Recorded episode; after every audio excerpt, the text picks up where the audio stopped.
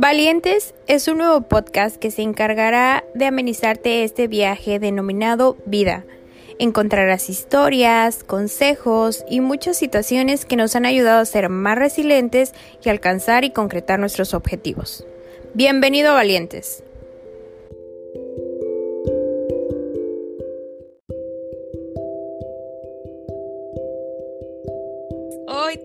Tengo la fortuna de tener ya para mí una amiga, porque ya la considero una amiga. Ella es Cindy y Cindy trae una historia increíble sobre su ah, profesión de aeromoza cuando ella fue aeromoza y la he traído para que nos platique un poco sobre esta profesión. Hola Cindy, ¿cómo estás? Hola Sori, gracias por invitarme a tu programa. Estoy muy bien, gracias. ¿Y tú? Súper, a ver, cuéntanos un poquito más de ti.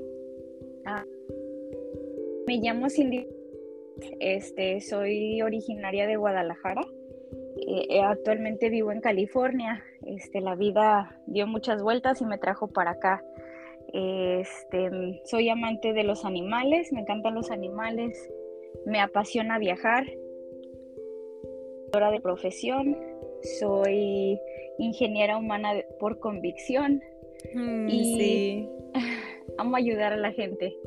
Sí, eh, siento que Cindy es como esta alma vieja que siempre busca estar apoyando a los demás y es un ser humano extraordinario. La verdad, yo tuve la fortuna de coincidir con ella en una certificación y pues agradezco a la vida por eso, porque hoy estamos aquí hablando como, como amigas.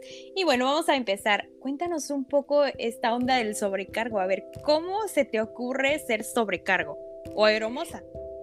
Pues mira, este, desde chica, este, siempre viajaba en Estados Unidos y nosotros vivíamos en México. Entonces, desde pequeñita era de, vamos a Estados Unidos los veranos, vamos a aquí y allá y siempre era avión.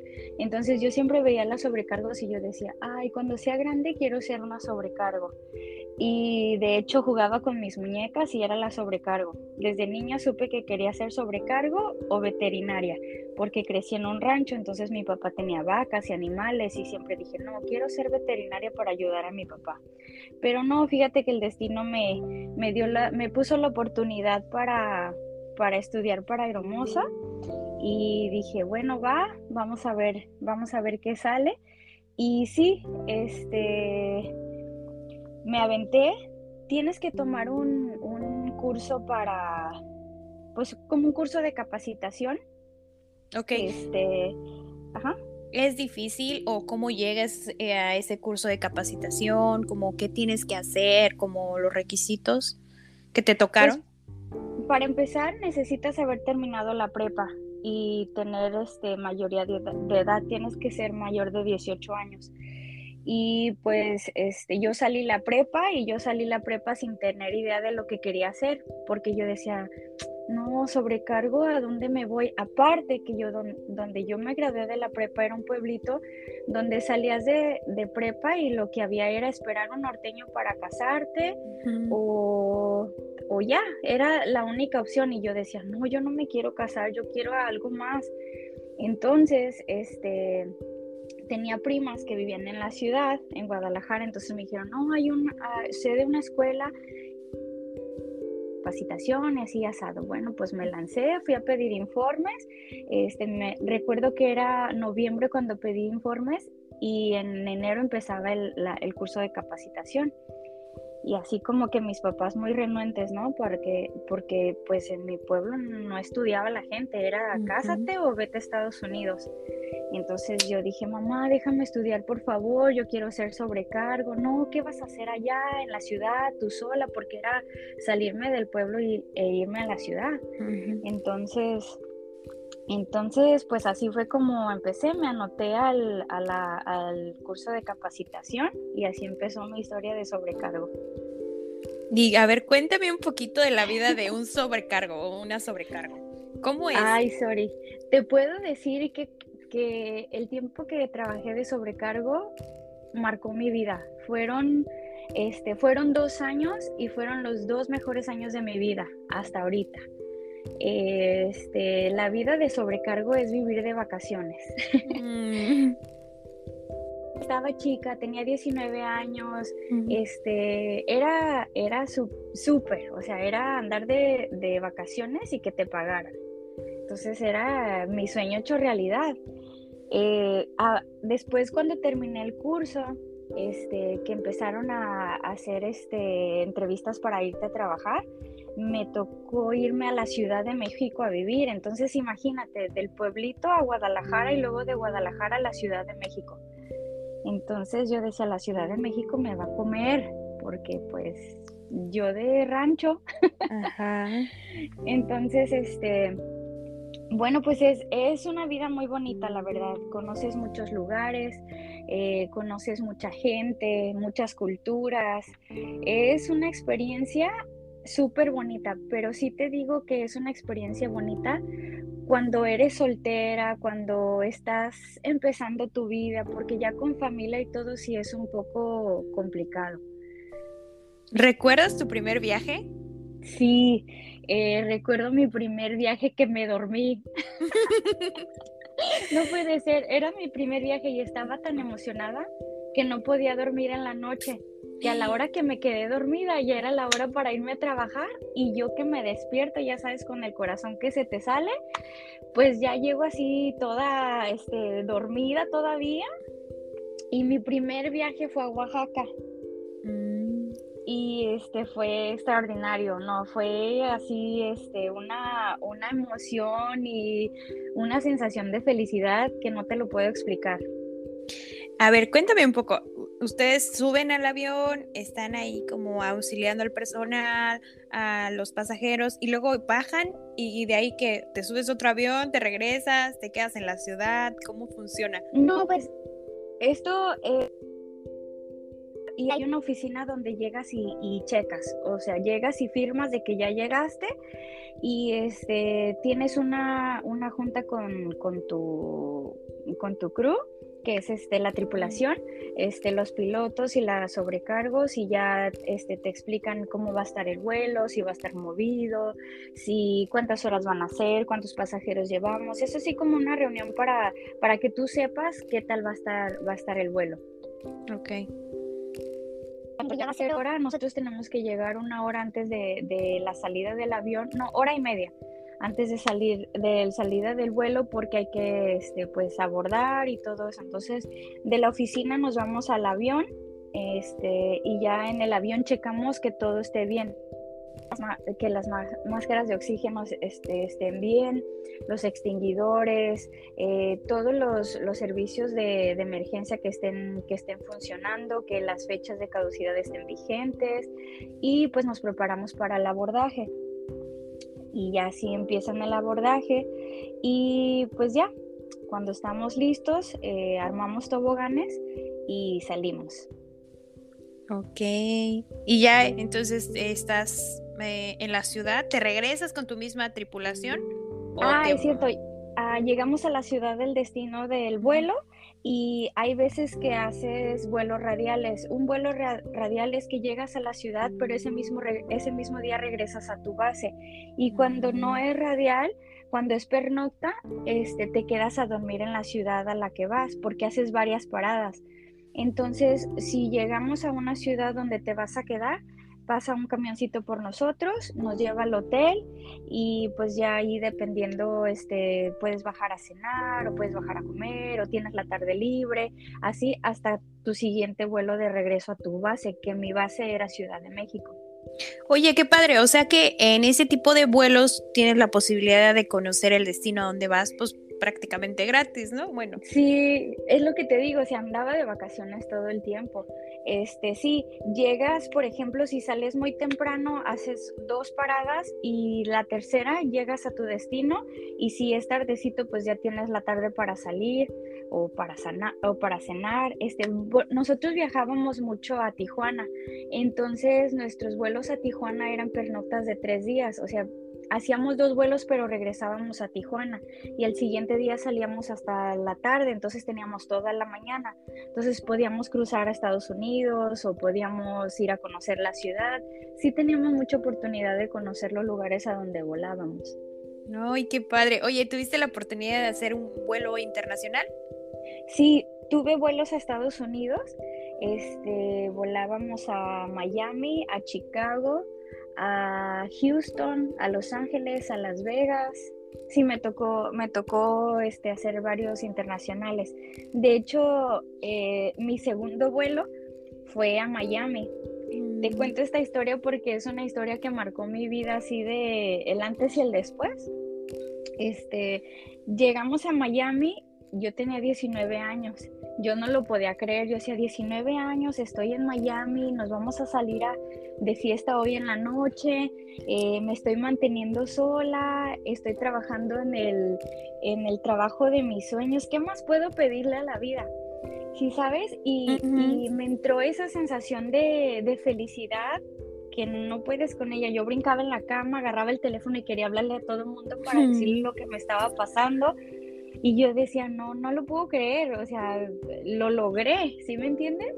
Sí. Me acuerdo que regresé de, ese viaje y le hablé a mi mamá y le digo, mamá, ¿qué crees que me acaba de pasar? Ya le digo que fui a Miami, esto y que el otro, y mi mamá súper preocupada, mi hija, regrésate, este, mira, acá te pones a trabajar en algo. Y yo, mamá, ¿tú crees que voy a renunciar a andar de vacaciones todos los días y aparte que me paguen?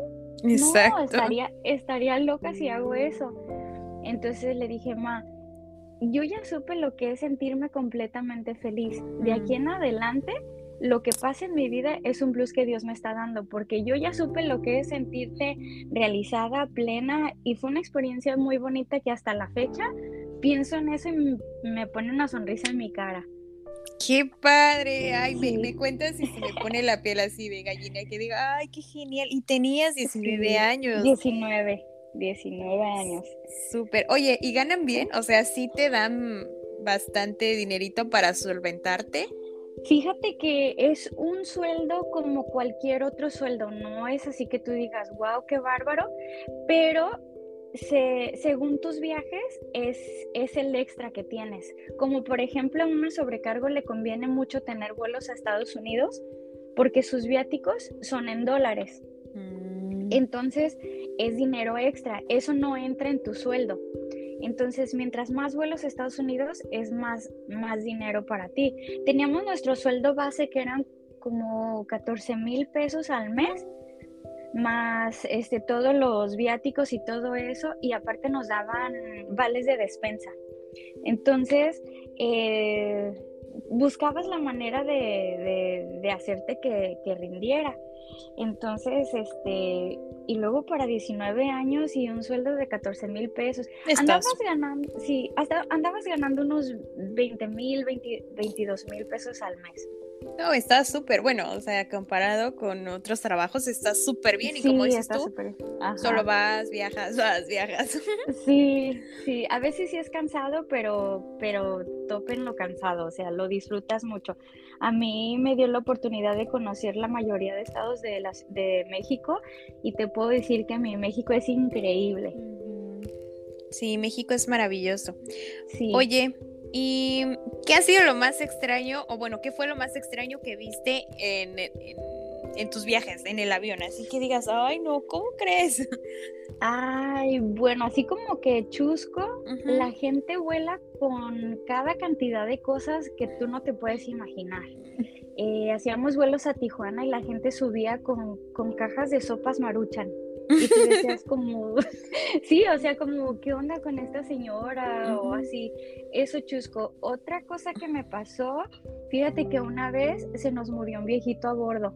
Ay, no inventes. este era un vuelo de Tijuana a Guadalajara y este llegamos y el señor lo subieron en silla de ruedas y cuando llegamos pues bajaron todos y iba iba con su nieto. Entonces cuando bajamos, este, subieron a la silla de ruedas para bajarlo y el viejito dormido.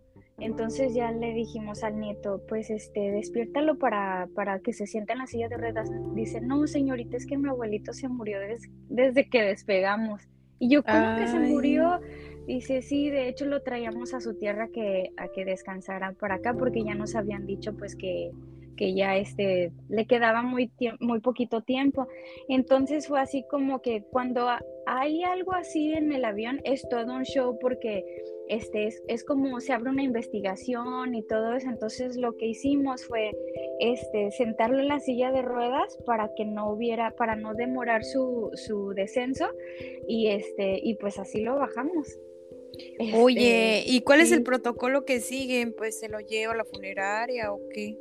Eh, cuando es un descenso así, cuando pasa algo así en el avión, es un aterrizaje de emergencia, o sea, eh, tenemos que aterrizar en el momento que pasa porque las autoridades se tienen que encargar de, todo el protocolo, la funeraria y todo ese desorden, pero este tiene que quedar el reporte en, en, en la compañía, pues en la bitácora del vuelo pero como en esta ocasión lo que hicimos fue, este, el nieto dijo que no quería hacer todo el protocolo, lo que hicimos que lo bajamos en silla de ruedas como si estuviera dormido y ya el nieto se hizo cargo de eso.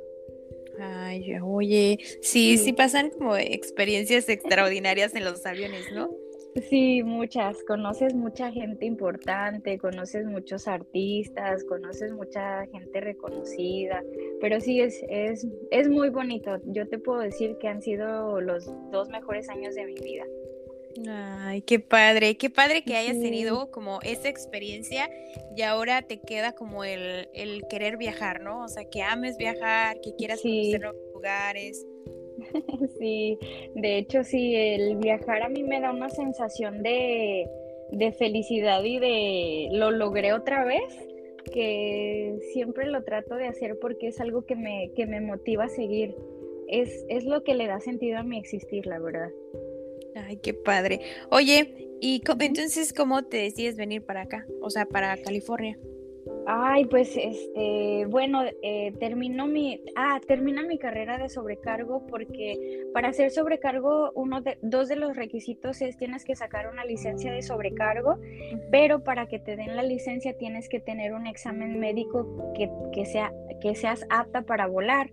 Para eso tú tienes que tener una vista 2020. En ese entonces yo empecé con un problema en mi ojo izquierdo que cuando me hicieron el examen pues no daba el 2020, entonces ya no me dieron el, el, apto para volar, entonces ya no pude, ya no pude volar.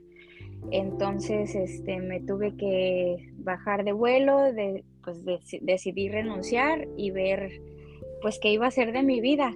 Entonces apenas iba agarrando vuelo de sobrecargo y estaba en la cima de mi, de mi vida cuando vas para abajo, entonces este, dije, ¿ahora qué voy a hacer? Eh, me vine para Estados Unidos un tiempo, no me gustó, no, no me gustó, no me adapté.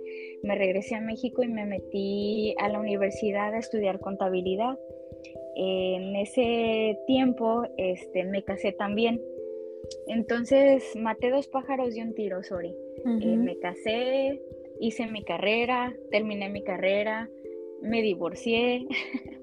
Entonces, este, se termina esa etapa de mi vida y pues yo descubrí que la contabilidad no era lo mío, no, no me gustaba, este, la contabilidad era muy cuadrada y yo no tengo nada de cuadrada, yo soy muy de, de, este, de aventurera, soy más pues no, no, no, este, no me gustó la carrera, entonces dije, bueno, este, tenía un, un, trámite legal que terminar y dije, bueno, voy a aprovechar, voy a Estados Unidos, este, hago mi trámite y pues en ese lapso pienso a ver qué voy a hacer y me regreso. Pues eso pasó hace ocho años, venía a arreglar lo del trámite legal por un año y pues sigo aquí, sorry. Mm, qué padre la historia que nos cuentas porque tienes la capacidad de reinventarte. Si sabes, o sea, como que dices, bueno, fui hermosa, amaba ser hermosa, pero por situaciones de la vida pues ya no se pudo, bueno, ahora qué hago, ¿no? Dices, bueno, estudio una carrera y has ido como haciendo diferentes cosas y no te has detenido porque te dicen un no, ¿ves? Porque no puedes ser sobrecargo, porque no puedes hacer eso. Vas en contracorriente, como dicen por ahí, la oveja negra. Eh, de hecho, eso es lo que soy en mi familia, la oveja negra de mi familia, sorry. Y de todos lados, porque siempre he ido nadando contracorriente. Me dicen no y yo digo, ¿cómo que no? Claro que sí. Exacto, y ya vimos que ser la oveja negra no es absolutamente nada malo, es al contrario algo muy positivo. Sí, así es. Ok. Y a ver, cuéntame un poquito ya cómo te empiezas a establecer aquí en Estados Unidos y qué ha sido lo más difícil para ti. Ay, fíjate que este me tomó, yo pienso unos tres años para establecerme, para decir, ok, ya estoy establecida. Este, me costó mucho porque el yo llegar a Estados Unidos, de ser una persona tan independiente en Guadalajara, y llego a Estados Unidos, esa independencia se me, se me terminó porque aquí yo dependía de todo mundo.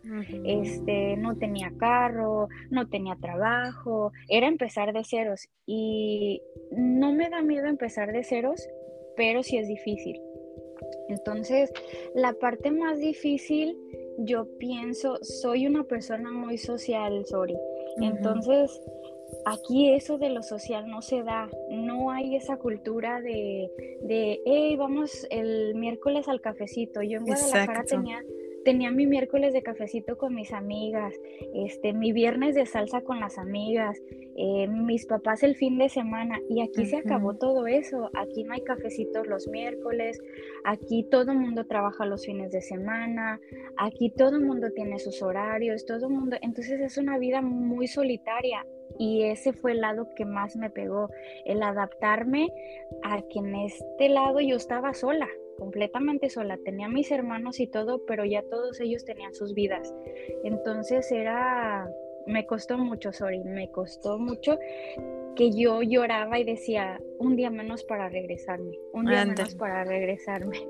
Entonces, este, pero después lo como compensaba ese, esa, esa soledad, esas ganas de regresarme era, bueno,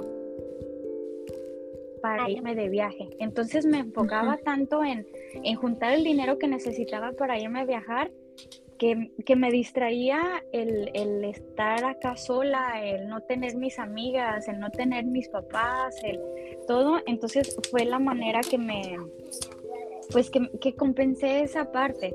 Pero sí, sí fue muy difícil.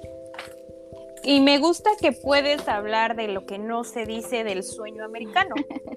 Porque muchos dicen, ay, no, es que es, eh, la mejor vida que puedes tener y, todo, pero no te dicen lo malo, la soledad que pasas, como tú lo acabas de decir, no hay como eh, esa calidez que tiene nuestro país, que vas y, y platicas hasta con el vecino, ¿no? Exacto, exacto, sorry. Y el cuento, el sueño americano de todo mundo, ahora que yo voy de, Estados Unidos a México, mis amigos, ay, ¿cómo te va? Ay, que está súper bien. Y les digo, si ustedes la están haciendo aquí en México y no tienen necesidad de irse, no se vayan, porque sí es una, eh, puedes tener una vida económica muy buena y puedes hacer las cosas más rápido acá, pero a un precio de que sacrificas muchas cosas, Ori, sacrificas ah, más, lo emocional lo sacrificas mucho. Sí, exacto. Y qué valiente y qué admirable la forma en que has salido adelante. La verdad es que tienes la perspectiva de una mujer migrante, de una mujer que ha salido sola contra la adversidad y Cuéntame si para ti empezar de cero ha sido lo más difícil y lo volverías a hacer. Mira, Sori, la vida te pone muchos retos y empezar de cero es uno de, los retos más grandes que me ha tocado. Y no me ha tocado una ni dos, me han tocado varias veces. Entonces, sí digo, empezar de cero es de lo más difícil, pero antes yo me preguntaba, ¿por qué a mí? ¿Por qué otra vez? Ahora digo, ¿para qué? Ahora digo el para qué del empezar de ceros. Los cambios siempre son buenos.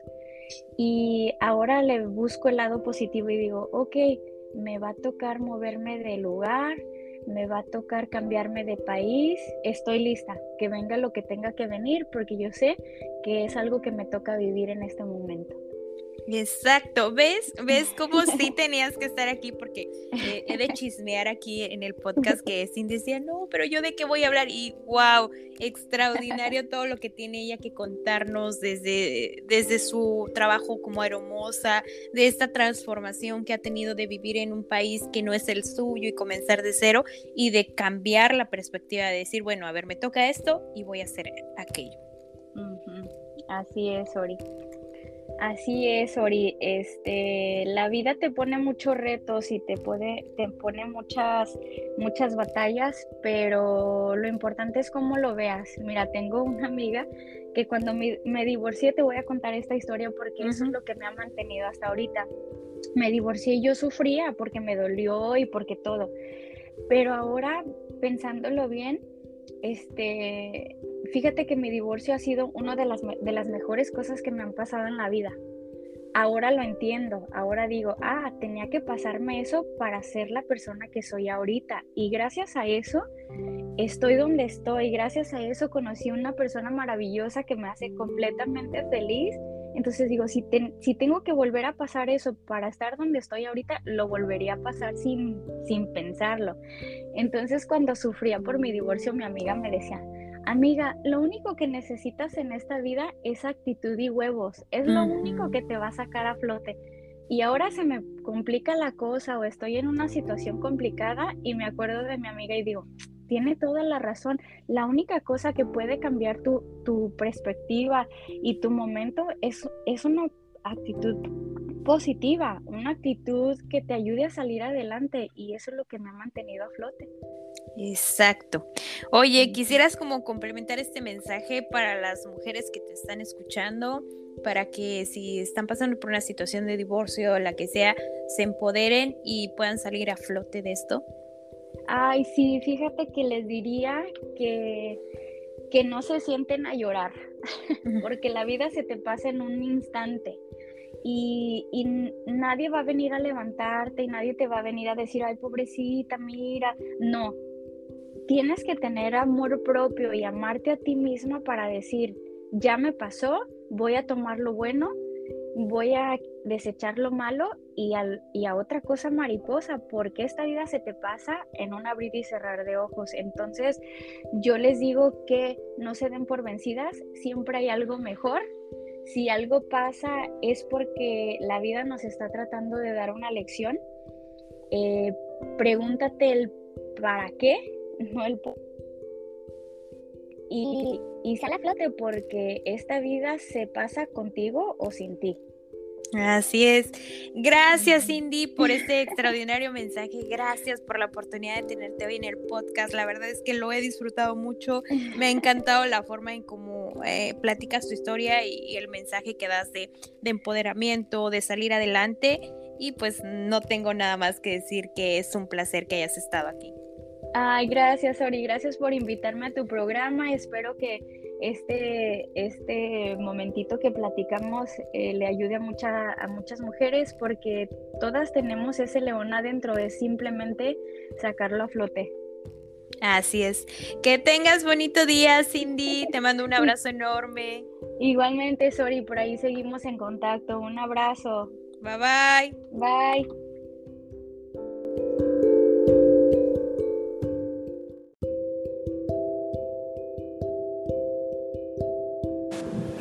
Esto fue Valientes. Gracias por escucharme. Si te gustó el episodio, compártelo con tus amigos y te veo en el próximo episodio. Gracias.